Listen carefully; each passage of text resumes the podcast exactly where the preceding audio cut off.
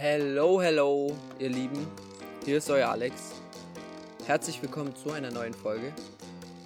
Aber bevor die Folge startet, möchten, möchte ich bzw. wir euch kurz informieren, wie ihr uns in Zukunft und damit den Podcast in Zukunft unterstützen könnt und wieso uns das sehr, sehr freuen würde.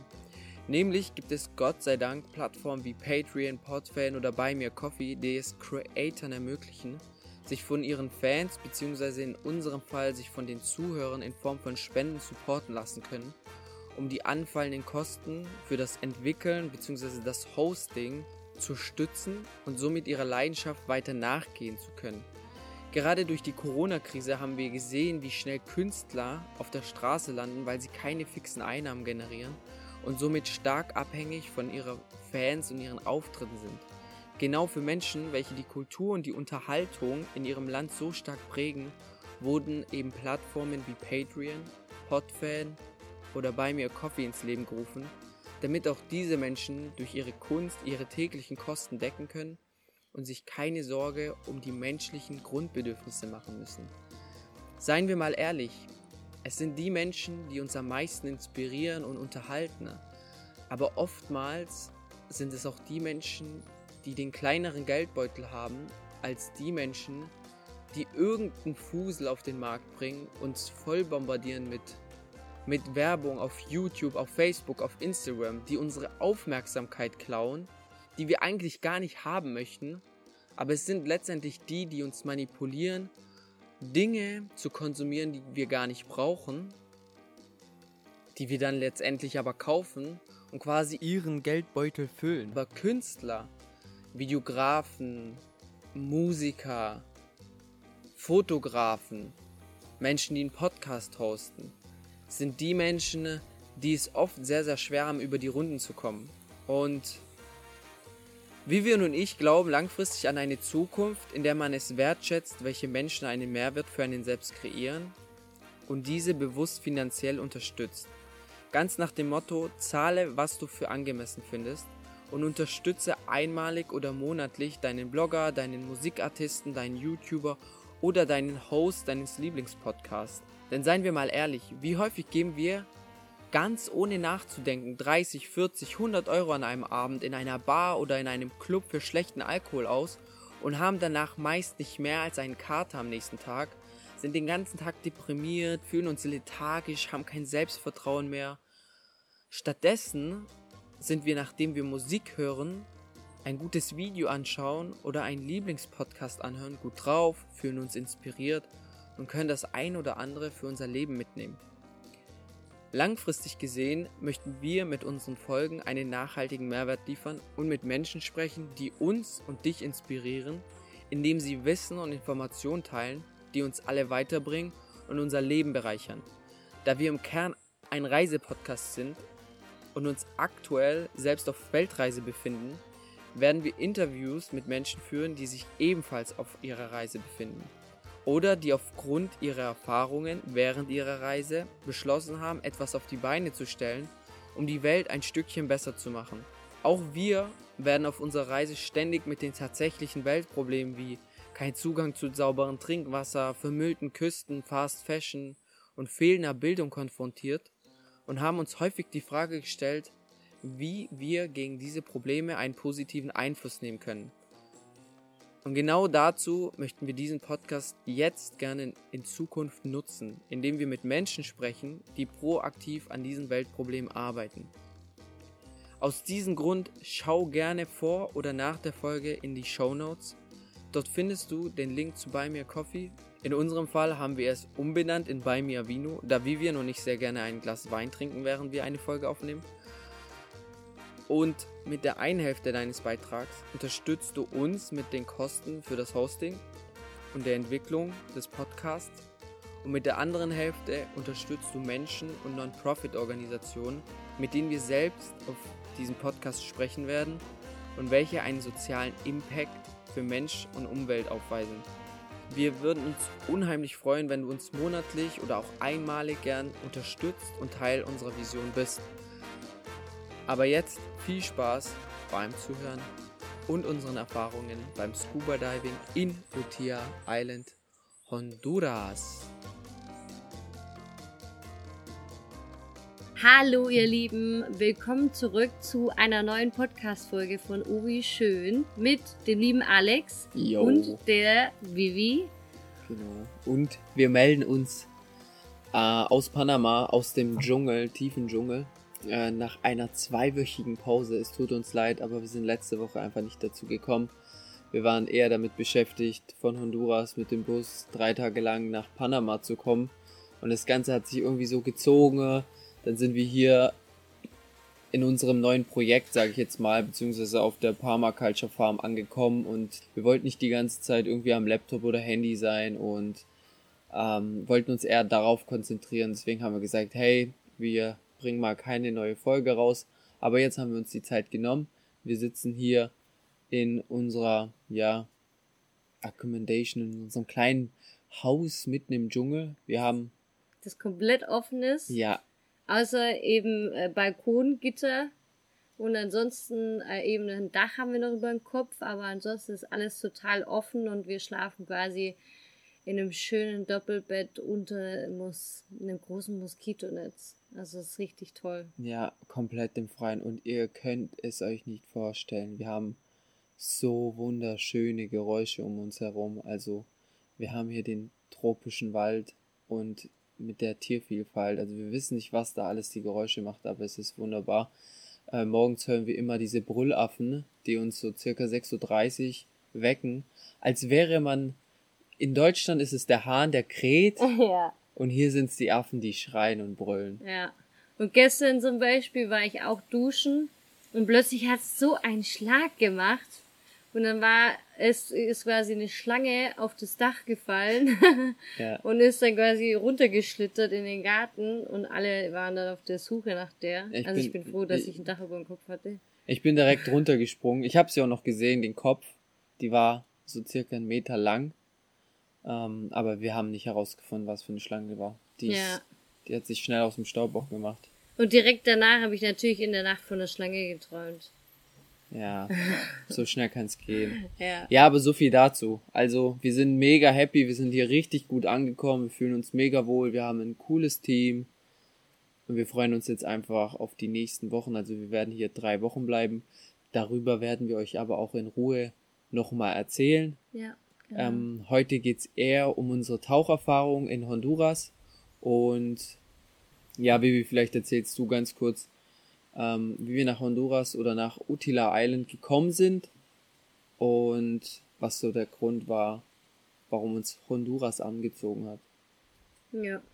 Also warum uns Honduras angezogen hat, ist tatsächlich eben wegen Tauchen, weil wir eben mit vielen geredet haben und eigentlich jeder uns empfohlen hat, nach Honduras zu gehen und dort den Tauchschein zu machen, weil es zum einen eben das ja das Karibische Meer ist und zum anderen, weil es sehr günstig dort sein soll. Und so war es nämlich dann auch.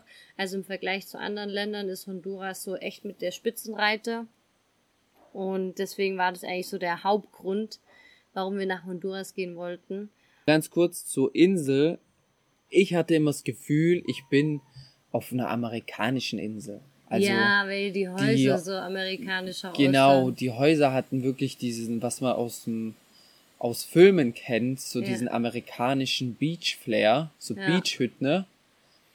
Ich habe danach auch herausgefunden, ne, äh, habe ich mit einem Einheimischen gesprochen, dass Utila Island auch ja so ein bisschen auf den Ami-Zug aufspringt. Sie wollen sich, sie, sie fühlen sich auch so, kann da auch alles mit Dollar bezahlen und so weiter. Da hat man schon gemerkt, dass komplett Honduras einen amerikanischen Einfluss hat. Ja gut, die haben ja da auch im Endeffekt viel Englisch geredet. Also sie konnten eigentlich, Ja. die meisten konnten beides, entweder Ja. Englisch oder Spanisch. Ja. Aber ähm, Also du hast doch mal irgendwas gesagt, dass die Länder mit den blauen Flaggen irgendwie einen amerikanischen Einfluss oder sowas haben. ähm, Oder irgendjemand hatte das uns erzählt. mit den blauen Flaggen. Oh, das ja, wenn die so blau mit drin hatten. Nicaragua war das. Ähm, Nicaragua war das. Honduras hatte das. Guatemala ist ja auch. Panama auch. Ja, können wir ja nochmal nach, nachrecherchieren. Also weiß ich ehrlich gesagt nicht, kann ich Ich meine, nicht du hast beantworten. irgendwas gesagt. Es war was mit der Mütze von der. Ähm, ich habe mal was gelesen in Sachen ähm, französischen Einfluss, weil manche Flaggen haben diese komische Mütze in der Flagge. Aber wie, wie dem auch sei, also müssen wir alles Okay. nochmal nachlesen. Okay. Bin mir nicht sicher. Ja, aber genau zur Insel, also an sich, ich fand die Insel richtig schön, auch eben mit den, auch wenn die Häuser amerikanisch waren, ich fand sie richtig schön, weil die waren so richtig Landhausstilmäßig und eine Veranda davor. Und dann ist man quasi mit der Treppe von beiden Seiten musste man hoch. Und es war halt, es war richtig schön, ist so, hat mir richtig gefallen, das Design. Was ich noch sagen ähm, wollte, du hast es ja vorhin kurz angesprochen, nämlich war der Preis ein Grund, warum wir uns für Honduras entschieden haben, dort unseren Tauchkurs zu machen. Und ich war von Anfang an, ich weiß nicht, vielleicht habt ihr das auch, aber ich dachte so, was in Honduras, ich kenne das Land nicht, ich mache da einen Tauchkurs. Ist der Tauchkurs oder kann ich dann überhaupt überall tauchen und ist der professionell und ist das alles sicher? Weil es war schon ein, ja, ist ja natürlich was sehr Ungewohntes. Und hier möchte ich kurz mit einem, ich sag mal, für mich war das so ein Irrtum äh, aufklären. Nämlich ist dieser Tauchkurs immer von PADI und PADI ist quasi diese Tauchorganisation und die haben dieses Programm quasi standardisiert. Also das ist überall gleich, überall gibt es das gleiche Füllmaterial, überall gibt es dieselben Tests und auch die Lehrer, welche das ganze Wissen vermitteln, werden quasi von PADI ausgebildet. Und ähm, ja, deswegen, es spielt überhaupt keine Rolle, ob man das jetzt in Deutschland macht, ob man das in Thailand macht, ob man das in Ägypten macht oder halt in Zentralamerika, beziehungsweise auf Utila Island wie wir. Vielleicht hilft es jemandem, ne, äh, der das jetzt hört. Also habt da überhaupt keine Sorge, es ist überall das gleiche und ihr werdet mit der gleichen Qualität ausgebildet. Das fand ich sehr beruhigend, als ich das mitbekommen habe. Und ja, auch zum Preis. Wir haben circa 295 Dollar gezahlt. Das sind 270 Euro. Und hierbei war das Coole, dass noch zwei Freedives mit dabei waren und dass wir eine freie Unterkunft hatten. Und ich weiß jetzt nicht, wie das in anderen Orten ist, aber relativ so der Vergleich zu Deutschland sind wir zwischen 300, 500 Euro und Thailand sind wir auch bei circa 300 Euro. So viel habe ich mal gelesen. Genau, man muss aber dazu sagen, dass es eben ja für den Open Order war, die 295 Dollar, und wir für den Advanced dann auch nochmal 295 Dollar on top gezahlt haben, haben aber dafür eben noch die Unterkunft quasi mitbekommen, also plus zwei Tage, Zwei Nächte, ja. plus zwei Nächte, genau, und eben nochmal zwei Free Dives Ja. oder Fun Dives, genau. Genau. Und wir haben uns halt entschieden, dann den Advanced oben drauf zu machen, weil uns das empfohlen wurde. Und der Open Water Kurs ist relativ, also du hast ziemlich viel Information, also sehr viel Theorie. Dann hast du so Basics, also wie du überhaupt erstmal unter Wasser atmest, wie du ähm, die Neutral Buoyancy hast, also dieses Schwerelose erreichst. Dein Gleichgewicht quasi im Wasser, Halten, am ja. Wasser hältst, genau, und das ist tatsächlich echt anstrengend. Also, ja, dann deine ähm, Taucherbrille unter Wasser abziehen oder die zu reinigen, wenn da Wasser drinne ist. Wie reagierst du dann unter Wasser? Wie reinigst du die unter Wasser? Ist auch ganz ja. witzig, habe ich gar nicht, Oder dass wenn das du- überhaupt geht. Ja, oder wenn du kein Bild, äh, kein, kein Bild, wenn du keine Luft mehr hast oder so, quasi, wie macht man das dann alles? Wenn man dann das erste Mal auch im Wasser ist, ist es voll komisch, weil man dann, ich hatte, ich war so unter Wasser und dachte so, oh, ich will wieder hoch, ich will wieder hoch und plötzlich hat er dann angefangen, irgendwelche Übungen zu machen und ich dachte mir die ganze Zeit so, oh nee, ich, ich will, ich will nicht, ich will wieder hoch ans Wasser, ich will wieder normale Luft atmen, also es war richtig ungewohnt. Ja, das ist immer am Anfang so gewesen. aber du, man- du hast immer so das Gefühl, so hey, du willst jetzt wieder nach oben, ganz ungewohnt. Man Ja. weiß nicht wieso, das hatten sehr, sehr viel, oder vielleicht haben es sogar alle, aber bei uns in der Gruppe hat, hatten das sehr viele unter Wasser, dass man, wenn man dann mal unten ist, für eine Minute direkt wieder hoch möchte, obwohl man ja Luft zum Atmen hat.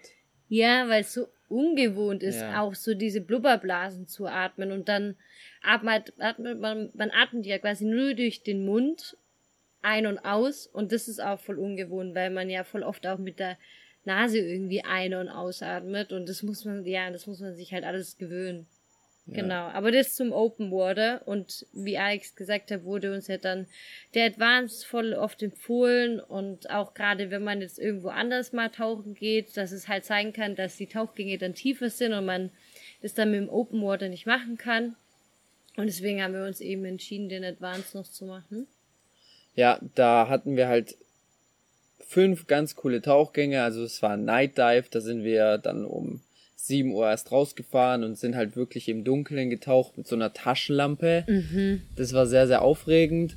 Ja, vor Ähm, allem ist man immer so gegeneinander so ein bisschen gekracht. Gestoßen. Ja, weil man- du bist halt manchmal so unbeholfen unter Wasser. Ja, und auch diese neuen Unterwasserzeichen, die man dann mit der Taschenlampe machen soll, Ja, sind stimmt. manchmal verwirrend gewesen. Man kann sich ja quasi nur über, über die Hände quasi ähm, ja, artikulieren oder also durch Verständigen. Durch, ja, genau. Durch, ja. Und dann hatten wir noch einen Rack Dive. Da Das haben wir so ein Unterwasser mh, Rack, ja, also Rack. ähm, ein Schiffswrack. Ein Schiffswrack, genau. Ein Schiffswrack. Und das war mega cool, aber ich finde es auch irgendwie gruselig, sowas äh, zu sehen. Ich weiß nicht warum. Ja, weil man in diese Weil das so Räume dann reinschaut. Also man Ja. darf nicht reintauchen, dafür braucht man einen extra Kurs, das darf man nicht. Ähm, aber wir durften immer so reinschauen. Und einmal war es so witzig, da war ein riesen Fisch, der war wirklich, sein Kopf war so groß wie mein Kopf.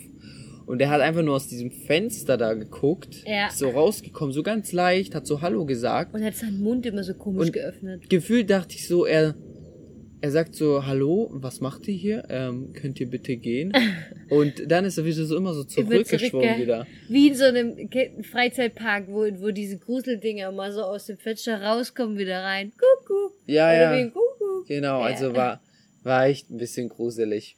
Ja. Und was hatten wir noch für äh, Tauchgänge? Dann hatten wir einmal mit dem Kompass, also wie wir uns unter Wasser dann, sag ich mal, orientieren mit Hilfe eines Kompass. Und es war eine reinste Katastrophe am Anfang, weil niemand gecheckt hat, wie, wie überhaupt ein Kompass funktioniert. Ja, ganz Und dann noch ehrlich. unter Wasser. Wann hat, das ist echt schlimm irgendwie, aber ich habe in meinem Leben noch nie einen Kompass benutzt. Also, Ja. und da war dann das erste Mal, klar, unter Wasser musst du das dann halt lernen. Es ist auch relativ einfach, muss man sagen. Ja. Aber es hat sich jeder irgendwie so richtig dumm angestellt. Ja, Ja. das war. Aber es ist nur eine Frage der Zeit, bis man eine Apple Watch hat und dann unter Wasser Oh. gucken kann, wo man lang muss. Ja. Aber es ist gar, es, man unterschätzt es. Wenn man runtergeht, tauchen, wie viel Gefahren da auch warten beim Au Auftauchen, wo ist ein Boot, kommt ein Boot, bin ich zu weit weg, weil die Strömung mich mitgenommen hat. Ja, also solche Dinge, man hat ultra viel gelernt, auch in der Theorie natürlich auch. Und ja, das darf man, ich habe das sehr, sehr unterschätzt, wie viel Gefahren äh, lauern, bis auf, sag ich mal, ähm, keine Luft mehr zu haben. Ja, absolut. Ich finde, das ist, da gebe ich dir voll recht. Also unter Wasser ist auf jeden Fall, ja, ich meine, du kannst, wenn halt die Luft weg ist, dann ist die Luft halt weg. Also gibt's echt einiges, worauf man achten sollte. Und auch allgemein, der jetzt so wegen dem Meeresboden. Also, weil du musst halt voll aufpassen, wie du, wie du auch schwimmst. Ähm, und dass du halt natürlich auch keine Korallen oder sowas halt irgendwie trittst. Und es ist teilweise manchmal, ey, ein Gefusele. Ich hab da teilweise bin ich halt manchmal du also man atmet quasi ein und aus und durch die Ein- und Ausatmung Kontrolliert man. kontrolliert man halt wie wie wie das Gleichgewicht im Wasser ist. Und eigentlich hast du deine Hände nämlich die ganze Zeit an deinem Körper und nur mit deinen Füßen schwimmst du. Und manchmal bist du halt näher dran an Korallen oder an einem Fisch oder am Meeresboden und dann atmest du vielleicht mal falsch und dann kommst du dem halt so schnell nahe und dann ist manchmal so ein richtiges Geramble, wo ich dachte, oh, Hilfe, Hilfe, Hilfe. Oder wo du dann halt so, ja, wo dich jemand wegziehen musste oder so. Oder Pete, unser, unser Lehrer, der hat dann immer so in die Hände geklatscht und dann war es so, so die Faust an die, an die flache Hand immer so, pay attention, pay attention. Manchmal habe ich so das Gefühl gehabt, der übertreibt ein bisschen. Ja, auf ich habe mit anderen Fall. geredet, die hatten so richtig gechillte Instructor. Und wir hatten wieder den streng. Ja. Ja, das gefährlichste unter Wasser, vielleicht dazu kurz, ist eigentlich, wenn man die Luft anhält und und nach oben geht. Also man darf das nicht unterschätzen. Ihr könnt euch das so vorstellen, wenn ihr jetzt einen Luftballon nimmt und den ihr unter Wasser drückt, dann äh, wird der Druck von außen ja größer und dann also wird die Luft zusammengedrückt, heißt kleiner und ähm, Umso weiter man runtergeht. Genau, und wenn man jetzt Genau. aber unter Wasser mit dem Druck einen Luftballon füllen würde und dann geht man nach oben, dann platzt er, weil die Luft sich ausdehnen kann, weil der Druck von außen nicht mehr so stark ist. Heißt, die Luft dehnt sich aus. Und so ist es dann mit der Lunge.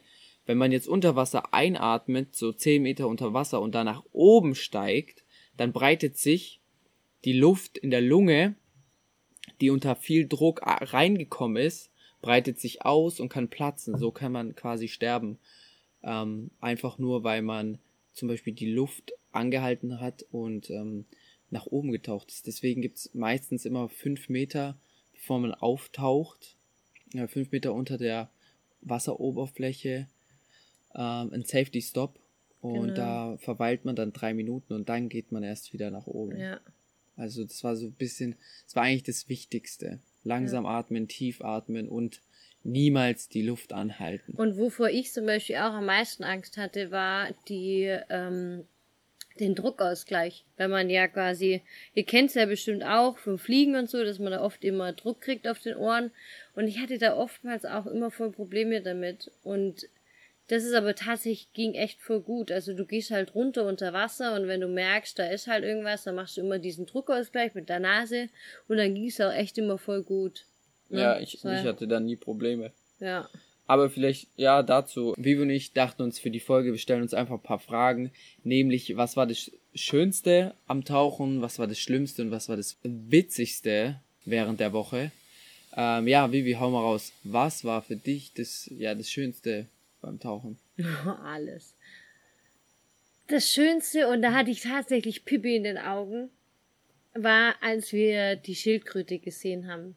Das war, da war ich so, das war so krass. Ich hatte so ein, so, so ein, so ein Dankbarkeitsmoment, weil ich habe noch nie in meinem Leben eine lebende Schildkröte gesehen. Also wir hatten ja mal Sunte mal eine Tote gesehen, aber eine lebende Schwimmende habe ich noch nie in meinem Leben gesehen und das war so cool. Und dann sind wir so ein bisschen mit der mitgeschwommen. Und was aber, was ich auch noch beim Tauchen richtig schön finde, du gehst unter Wasser und es war bei mir immer so, es war nur ich. Es war nur ich da. Vielleicht mal, wenn wir Exercises, also Aufgaben gemacht haben, dann noch jemand anderes, aber wenn wir nur getaucht sind, dann waren es nur ich und, und das Meer und alles war ruhig, bis auf meine Blubberblasen und zwar, als würde man in eine andere Welt einsteigen und es ist wie so eine Meditation und man guckt quasi einfach nur, guckt sich um, guckt das Leben äh, im Meer an unter Wasser und ist einfach so da. Das war echt so mit das Schönste. Und dann, als ich noch diesen kleinen Squid gesehen habe, also so ein, nicht ein Oktopus, sondern was ist das andere nochmal? So ein Kalamari. Ja, Kalamari. Und die Kalamaris haben ja so einen riesigen Kopf und wenn die noch so klein sind, sind die durchsichtig und ich habe so einen gesehen und der war so, wie viel ist das? Zwei Zentimeter? Ja. Und war halt eben noch transparent und. Ähm, Dass du den überhaupt gesehen hast. Das war, oh, das war richtig schön, weil es halt so ein Baby-Squid war und so durchsichtig und du hast irgendwie alles so, so Fasern und so noch um den drum gesehen und es war echt geil. Doch, ja. ich habe da echt ein Ja, da muss Auge. ich sowieso sagen, du hattest so kranke Augen unter was, also was du gesehen hast. Vivi hat mehr gesehen als die Instructor und, äh, und ähm, quasi, ja, die Assistent vom Instructor, also die Sarah. Ja, ja, ich habe Was du alles erkannt hast. Ich habe gar nichts erkannt, nix. Ich habe immer Alex immer, so schnell immer, gerufen. Ich habe immer einfach nur gewartet, bis Vivian mich ruft oder halt so ein Zeichen macht, so guck da. Und dann bin ich zu ihr geschwommen und habe äh, Hast geguckt oder ein Video gemacht mit der GoPro. Ja, ja, doch. Also wir haben echt, wir haben kein Hai oder so gesehen. Also die Schildkröte war so das größte Meerestier. Aber das war für mich gar nicht so wichtig. Ich fand es immer so schön, halt immer so die. Ich habe auch so einen kleinen Fisch mal gesehen, den fand ich irgendwie so wunderschön. Der war auch nicht so groß, fünf Zentimeter, aber der hatte halt so ein schönes Gesicht und so Glubschaugen. Und es hat sich dann rausgestellt, dass das ein sehr giftiger Fisch ist, also dass er im Endeffekt keine äh, Gefährt, also keine Feinde hat, weil wenn man den isst, dann ist der quasi giftig für die anderen. Ja, das weiß ich nicht. Aber ja, aber ich habe keine Ahnung, wie der Fisch heißt, ich habe schon wieder vergessen. Ja. ja, wir haben so viele. Aber Fische was war für dich äh, so der schönste Moment? Oder das Schönste am Tauchen? Ja, hast ja auch schon ein bisschen gesagt. Also bei mir war es einfach dieses Meditative. Also wirklich so unter Wasser. Einfach nur so seinen Atem zu hören, weil durch diese Flasche hört man halt krass, wie die Luft eindringt. So. Ja. Also genau so und das halt 45 Minuten. Also wir waren Ja. meistens 45 Minuten unter Wasser Ja. und du konzentrierst dich halt automatisch auf deinen Atem und immer ganz langsam und ganz ja tief und langsam ein- und ausatmen Ja. Zwei Sekunden ein und sieben Sekunden und aus. aus. So genau. Und ja, dieses Beobachten, ne? also einfach nur diese Korallen, wenn gerade wenn die Strömung da war, dann gehen die Korallen halt so ganz sanft mit so hin Ja. und her und hin und her. Und dann sind die neue noch Und so schön. es ist einfach so, es ist wirklich so befriedigend, Ja. kann ich sagen. Und dann man- haben die noch so schöne Dinge, Einkerbungen und so. Ja, und du guckst einfach nur so, du bist voll da und machst dir keine Sorgen, was morgen ist Ja. oder was nach der Reise ist oder, weil ja, du hast eigentlich, unter Wasser ist die Welt langsamer, Mhm. friedvoller Mhm. Und ruhiger. und ruhiger. Es ist einfach ein meditativer Zustand. Und Der- viel besonderer. Ja, weil es ist so etwas, das gefühlt ist jeder Flecken auf Erde schon entdeckt. Man kennt alles durch Instagram und äh, alles durch Fotos und Videos und ähm, aber unter Wasser gibt's noch so ganz viel nicht entdecktes, unberührtes, genau. Und ja, und ich hatte einen sehr coolen Moment, da habe ich Vivian gesehen und wir waren, glaube ich, ich glaube ich fast 30 Meter tief. Das war beim Wreck. Und dann habe ich Vivian gesehen und mit dieser Flasche und guck nach oben und denk so, Alter, die Oberfläche ist so weit entfernt, so weit oben und wir sind so tief. Und dann war ich so dankbar, weil ich dachte, was erleben wir gerade alles? Und Mhm. jetzt sind wir so unter Wasser und ja, entdecken wieder eine neue Welt. Da war ich so richtig dankbar. So, Und in dem Moment, so schön, dich anzusehen. Ja. Und dann habe ich dich angeguckt und dann habe ich gewusst, okay, sie weiß, was ich ihr irgendwie sagen will. dem Moment, wo wir uns dann auch so tief in die Augen unter Wasser geguckt haben, gell, und Ja. beide Ja, das voll war, geflasht waren. das war ein wunderbarer Moment. Ja. Genau. So viel zu meinem schönsten Moment äh, beim Tauchen. Was war der, was war der, ja, sagen bevor wir zum Schlimmsten kommen, was war das Witzigste äh, in der Woche? Don't be in your wetsuit. Ja? ja, schon irgendwie. Oder, ja, warte, jetzt lass ich überlegen. Was war das Witzigste?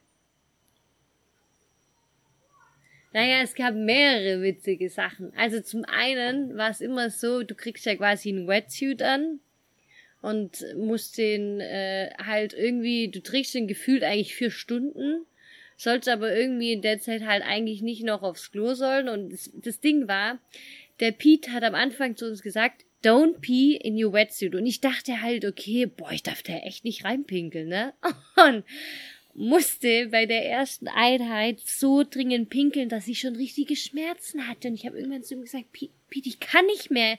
Können wir nicht irgendwie Stopp machen oder rausgehen und was weiß ich was? Und dann sagt Alex so, hä, piss doch einfach in deinen Dinger rein. Das habe ich Ja, auch schon was- gemacht. Und ich so, Was war aber das darf man nicht. Ja, bis da, Und- bis Vivi, da habe ich schon zweimal reingepinkelt. Ja, vor und, allem und das die- war so, das war so comfortable und Ja, so. aber die haben das war gesagt, so gemütlich dann. wenn du das machst, dann stinkt es. Und ich dachte so, ich hatte so Angst, dass man das dann wirklich so Hey. riecht, weil das so Material ist oder so und keine Ahnung. Und Nein, ich hab Nachher da- sieht es jemand unter Wasser. Ich hab- Auf jeden Fall habe ich dann reingepinkelt. Und dann ähm, haben sie halt immer gesagt, ja, wenn man in seinen Wetsuit reinpinkelt, dann muss man an Deck quasi den auswaschen und da lachen alle über Ja, dich. So. so ein also so richtig Angst machen. dumm halt. ja. Angst, ja, was Ja. Angstmacherei? Nee, und deswegen, und ich hab's dann einmal habe ich's gesagt und dann habe ich immer wieder reingepinkelt und hab's aber nicht mehr gesagt. Ja. und bei mir war es umgekehrt. Ich habe am Anfang direkt reingepinkelt und Ja. dann habe ich nie wieder reingepinkelt, weil ich dachte, ja komm, vielleicht ist es doch uncool. Aber am Anfang hat es mich gar nicht gekümmert. Ich fand's eher, wir waren unter Wasser und da ist natürlich auch kühler Ja. und dann war es so richtig schön angenehm. So voll eklig eigentlich, wenn du denkst, aber hey, kommt. Was sagst du immer? Es gibt zwei Arten von Menschen. Wel- Welche, die ähm, in die Dusche pinkeln und welche, die, Die lügen. lügen. Und so ist es auch da. ja. Ich hab's dann auch zum Schluss nicht mehr gesagt, weil ich mir dachte so, boah, ganz ehrlich, die meisten Menschen werden es wahrscheinlich nicht sagen, weil sie sich jetzt wahrscheinlich dann schämen, weil sie Ja. an Deck dann irgendwie das auswaschen müssen oder so. Ja. Und wie viel ich wahrscheinlich schon in die Pipi von jemand anderes rein. ja. Ja, whatever. Was war so für dich so das Witzigste? Für mich war das Witzigste, keine spezielle Aktion, sonst einfach nur Joe. Und Joe, liebe Grüße, der Typ ist einfach an sich, vielleicht kennt ihr so Menschen, die sehr so ja, ruhig und trocken sind und aber dann sagen die ganz wenig Dinge, aber dann richtig witzige Dinge. Und auch seine Aktionen waren immer irgendwie so, sein ganzes Wesen war irgendwie lustig. Genau, kurz zu Joe. Joe ist, glaub, 32, ist ursprünglich Portugiese, ist aber vor fünf Jahren nach Berlin gezogen und kann so viel Deutsch wie wir Spanisch. Also ja, ungefähr. Shame on you, Joe. Ja, das war einfach die Zeit mit Joe. Er hat zwei Wochen Urlaub gemacht. Er ist jetzt wieder schon in Deutschland. Und gefühlt waren die zwei Wochen Urlaub mit uns. Ja. Wir waren die ganze Zeit ein Dreier gespannt. Und das ist uns auch krass aufgefallen. Also auf Reisen lernt man Menschen immer sehr, sehr intensiv kennen. Also man ist ja dann quasi oftmals mit denen so 24-7 aufeinander. Ja, es und gibt das und das. Man trennt sich aber dann wieder abrupt. Also man, es ist ein sehr intensives, aber kurzes Kennenlernen. Ja. Was aber auch wiederum schön ist, finde ich. Weil ich bin zum Beispiel so mehr der Fan von tiefen Beziehungen und du hast mehr. Willst du jetzt sagen, ich habe oberflächliche Beziehungen? Danke. Nein, Nein, weil du, ist gar nicht. Weil du halt so ein Schwätzer bist. So, du redest halt gerne und ich bin so jemand, so, der gerne lieber. Nicht redet, deswegen sind deine Beziehungen tiefer. Ich verstehe schon. Ich, bei dir ist so, schweig einfach und dann sind wir voll deep. Nein, du weißt, was ich meine. Ja, aber kurz dazu, ich finde, es gibt zweierlei Dinge. Also einmal gibt es die sehr tiefen Beziehungen dann mit Menschen, die man auf Reisen trifft und mal voll oft sind sie auch voll oberflächlich. Also wie viele Menschen haben wir schon kennengelernt? Ja, aber die zähle ich jetzt gar nicht dazu. Es gibt ganz wenig die Menschen. Die vergessen wir es gibt einfach. wenig Menschen, wo wir jetzt sagen, die gehen wir besuchen. Letzte Frage. Die letzte ist ja, was war das Schlimmste für dich? Beim Tauchen oder in der Woche? Tauchgang ohne Maske. Und zwar, also ich fand die Exercises, die Aufgaben allgemein immer voll ätzend, obwohl es ja was ist, was dir irgendwie auch was bringt. Das heißt irgendwie, aber es bringt dir was, wie du in Gefahrensituationen umgehst. Aber ich fand das ganz arg schlimm. Man musste quasi die Maske abziehen, die Taucherbrille und unter Wasser, unter Salzwasser. Ich öffne eigentlich nie meine Augen unter Wasser. Und wenn man die unter Wasser nämlich auch öffnet, dann sieht man die gar nicht bei Salzwasser. Also ich sehe, du siehst da nur verschwommen. Und dann war es auch so, dass es relativ häufig geregnet hat am Anfang und das Wasser deswegen sehr trüb war und man eigentlich auf 20 Zentimeter Distanz sich erst sehen konnte. Also ich war quasi direkt Auge in Auge mit Pete, unserem Lehrer, und konnte ihn trotzdem nicht richtig sehen. Und dann musste ich die halt abziehen und 15 Meter quasi freitauchen, also schon mit Luft drinne. Aber man muss sich da so darauf konzentrieren, dass man nur durch den Mund, durch, durch den Mund ein- und ausatmet. Und das ist so anstrengend, wenn man das mal machen muss, weil dann merkt man erstmal, wie, wie automatisch man quasi durch die Nase ein- und ausatmet. Und wenn ich das aber gemacht habe, dann habe ich immer schon Panik gekriegt, weil ich Wasser, Salzwasser eingeatmet habe. Und dann gab es Momente, da bin ich dann hoch an die Oberfläche geschossen, weil ich so dann also man ist dann irgendwie, man erschrickt sich und denkt so, oh, ich krieg keine Luft und irgendwie da ist Wasser in meinem, in meinem Gehirn drin, weil es ich es und das war so für mich das Schlimmste. Da war ich so, da war ich fix und fertig danach. Da war ich echt so, wo ich gedacht habe, boah, ich will es eigentlich gar nicht mehr machen. Weil mich das halt so irgendwie ja unter Stress gesetzt hat. Und ich ja. war auch froh, dass ich das nicht mehr machen musste. Ja. Für dich war es, glaube ich, nicht so schlimm, ne? Mir fiel, doch, mir fiel das Atmen schwer. Also es ist ganz komisch, man hat die Brille nicht auf und auf einmal vergisst du zu atmen. Also ja. verge vergisst halt regelmäßig zu atmen und tief und langsam. Ja. Du bist dann auf einmal so aufgeregt. Ja, und atmest zu so schnell und dann ja. hast du das Problem, dass du wieder an die Oberfläche hochgehst dadurch. Ja, und das war so für mich das Schlimmste. Ja, war so ein bisschen stressig. Ja. Ja, also es war jetzt nicht das Schlimmste, aber so für mich der stressigste Moment so. Ja. Und für dich, was war so für dich? Die Theorie. ja, weil das war alles auf Englisch und ich habe das ja am Anfang gar nicht auf dem Schirm gehabt, aber natürlich Und es sind so viele neue englische Wörter. Und ich saß, wir haben, es hieß fünf Stunden, sollen wir uns diese Theorievideo anschauen. Und am Ende haben wir, glaube ich, sechseinhalb gebraucht, weil ich immer Pause gemacht habe und nach den Wörtern gegoogelt habe. Und irgendwann ist Pete reingekommen, hat gefragt, wo wir sind und wie weit wir sind. Und ich sagte, ja, jetzt bei Lektion drei von fünf. Und er sagte, äh, was?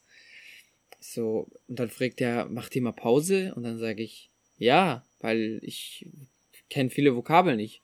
Und dann sagt er, Don't pause the video. Don't pause the video. Und ich so, ja, aber ich muss doch danach einen Test machen und so.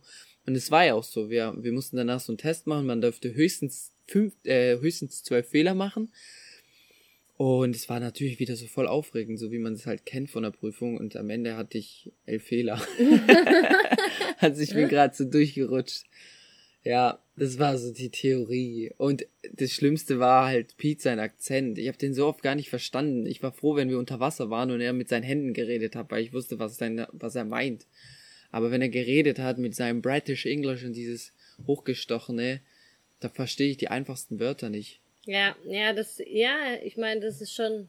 Und er hat immer gesagt, aber ich spreche richtiges Englisch. Und ich habe zu ihm gesagt, ja, aber du hast trotzdem halt einen Slang mit drinne im Ja. Endeffekt. Ja, so viel dazu. Das war so für mich das Schlimmste. Aber an sich war alles cool. War eine richtig geile Zeit und wir freuen uns jetzt einfach, dass wir in nächster Zeit in anderen Orten, in anderen Ländern tauchen gehen können. Ähm, mit dem Advanced. Es gibt dann auch noch den Rescue Diver und dann gibt's noch den Dive Master. Das sind alles dann Dinge, die man braucht, um mal Instructor zu werden und ja, andere zu unterrichten. Aber Advanced reicht völlig aus erstmal. Ja, auf jeden Und Fall. Es gibt auch Spezialisierungen, also ähm, auf Unter Unterwasserschutz, also quasi gerade wegen dem Plastikmüll kann man sich spezialisieren, wie man da vorgeht. Oder bei Fotografie oder im Eiswasser. Also es gibt Eiswas Eiswassertaucher. Ähm, da gibt es dann verschiedene Spezialisierungen, die kann man auch noch machen. Aber wir sind erstmal happy mit dem Advanced. Ja, voll. Und ich fand es auch irgendwie, ich meine, unser Alltag bestand echt immer daraus, zweimal tauchen zu gehen.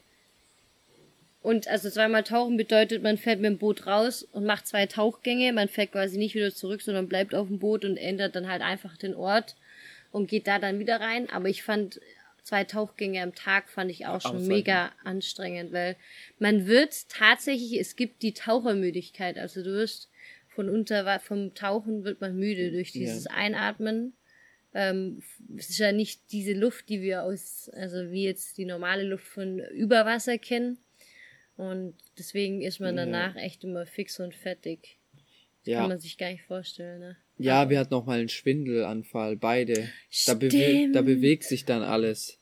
Also, Ja, wir haben gekocht und bei mir war es auch so, ich musste mich dann auch hinsetzen, weil du hast das Gefühl, der Boden bewegt sich. Also das Ja. ist richtig komisch. Ja, ich habe einen Nap gebraucht, bis es normal wurde. Haben viele. Bei mir wurden auch alle Sachen, immer, also alle, meine Finger und meine Füße wurden taub, Taub, sind ja. eingeschlafen unter Wasser. Ja. Irgendwann habe ich es geil gefunden. Das ist voll weird. Und bei mir waren es meine Brustwarzen, die haben so wehgetan unter Wasser, dass ich teilweise dachte, ich muss auf, äh, ich muss hoch wieder. Also es Ja. hat, die haben richtig geschmerzt. Ja, das Ey, sind alles so komisch. Symptome von, von dem Druck, Ja, dann von der Luft, die man einatmet. ja, so. Deswegen, also man kann nicht so häufig am Tag tauchen, das geht gar nicht.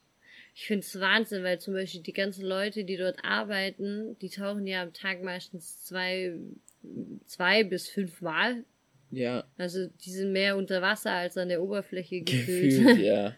Ja. Gefühlt schon. Es geht immer um 8 Uhr und um 12 Uhr ging immer ein Boot raus. Ja, aber es war eine richtig schöne Zeit, auch wieder voll schön familiär, auch eben mit dem Joe und so. Es war, ja, hat mir richtig gut gefallen. Und das Einzige, was ich in Honduras bisschen schade fand, dass es halt ähm, nicht so viele vegetarische Gerichte gab, die man essen konnte. Also es gibt halt so das Nationalgericht, das ist Baleadas und das ist halt wie so ein Pfann, nicht Pfannkuchen, aber Crepe? wie ein Wrap Ja, Wrap oder Crepe. der halt mit Bohnen gefüllt ist, mit Käse und in unserem Fall halt dann noch mit Avocado, Tomaten oder sowas. Und das war halt so das, was wir eigentlich am häufigsten Jeden gegessen Tag. haben. Jeden Tag Baleadas. Ja, irgendwann war es richtig lang. Äh, Irgendwann hing es halt zum Hals raus, ja. Ja. Genau. Aber ja, Über Honduras können wir an sich nicht so viel erzählen. Es war kriminell war es jetzt nicht, hat man auch immer gehört, aber es ist wie mit allen Ländern gefühlt. Es ist nie so kriminell, wie man im Auswärtigen Amt liest. Also, ja. Und dann haben wir uns schon relativ zügig halt ähm, nach Panama gemacht. Aber darüber erzählen wir euch beim nächsten Mal. Ähm, wir hoffen, ihr habt ein bisschen was mitnehmen können und habt jetzt so einen ersten Eindruck bekommen, was euch erwartet, wenn ihr selber tauchen geht, wenn ihr selber einen Kurs macht. Wir können es euch nur empfehlen, in Zentralamerika zu machen.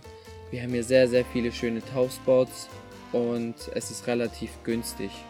Ja. ja, absolut. Und jetzt wünschen wir euch einen wunderbaren Tag. Vergisst nicht, unseren Podcast zu teilen. Äh, vergisst nicht, uns eine Bewertung auf Spotify zu geben.